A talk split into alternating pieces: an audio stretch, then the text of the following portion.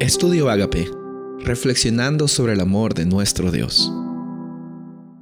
El título de hoy es ¿Quién escribió la Biblia y dónde? Hebreos 1, 1 y 2. Dios, habiendo hablado muchas veces y de muchas maneras en otro tiempo a los padres por los profetas, en estos postreros días nos ha hablado por el Hijo, a quien constituyó heredero de todo y por quien asimismo hizo el universo. Qué hermosas palabras. Me encanta este versículo porque nosotros vemos de que el autor de Hebreos es bien claro al poner en el principio de la epístola lo más importante, que Dios es el que habla, Dios es el que se revela. No es que el ser humano llega a conocer de Dios, es que Dios se revela para que el ser humano conozca de Él. Nosotros no podemos acceder a las verdades profundas de Dios. Nosotros no podemos saber muchos conceptos en nuestra mente finita, quizás no los podemos entender, pero llegamos a saber lo que sabemos de Dios porque Él es tan bueno que nos muestra unas pequeñas muestras de cuán grande es y qué es lo que está haciendo a lo largo de la historia para que tú y yo tengamos esperanza. Y en Hebreos 1.1 dice que Dios habló muchas veces y de muchas maneras por medio de los profetas. Y la manifestación más grande de la revelación de Dios es el verbo hecho carne, quien es Cristo Jesús.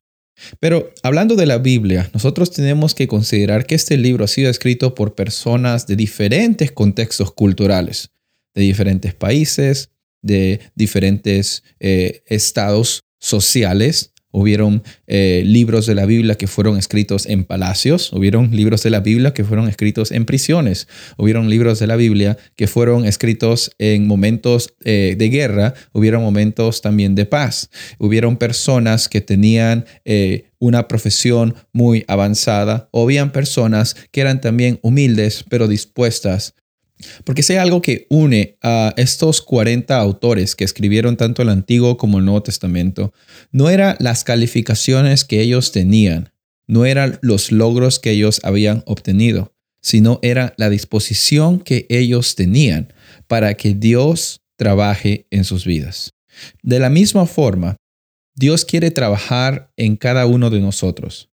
A veces pensamos de que no tenemos las cualidades de X, Y o Z persona y nos gusta compararnos. A veces pensamos que somos mejores o peores. Pero recuerda que la Biblia fue escrita por personas durante diferentes épocas y diferentes culturas que tenían mucho o tenían poco. Pero la cualidad más importante era de que ellos tenían el anhelo de que Dios trabaje y ellos solo iban a ser instrumentos. El llamado de hoy es conversar con Dios y pedirle a Él de que nosotros también seamos hechos instrumentos, para que sin importar lo que tengamos o no tengamos, su nombre llegue a ser conocido.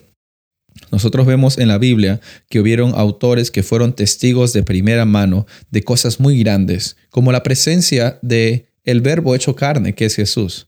Pero nosotros, por medio del el testimonio de ellos, podemos también abrir la palabra de Dios y por los ojos de la fe y la confianza de que las profecías se cumplieron y se cumplirán, podemos tener certeza de que ese Dios y ese Jesús que estuvo aquí en la tierra está también más que dispuesto a trabajar en nuestros corazones un día a la vez y también está más que dispuesto a encontrarse con nosotros.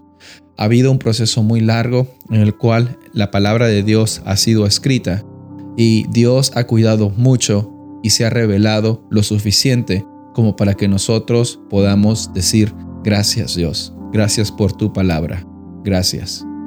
Soy el pastor Rubén Casabona y deseo que tengas un día bendecido.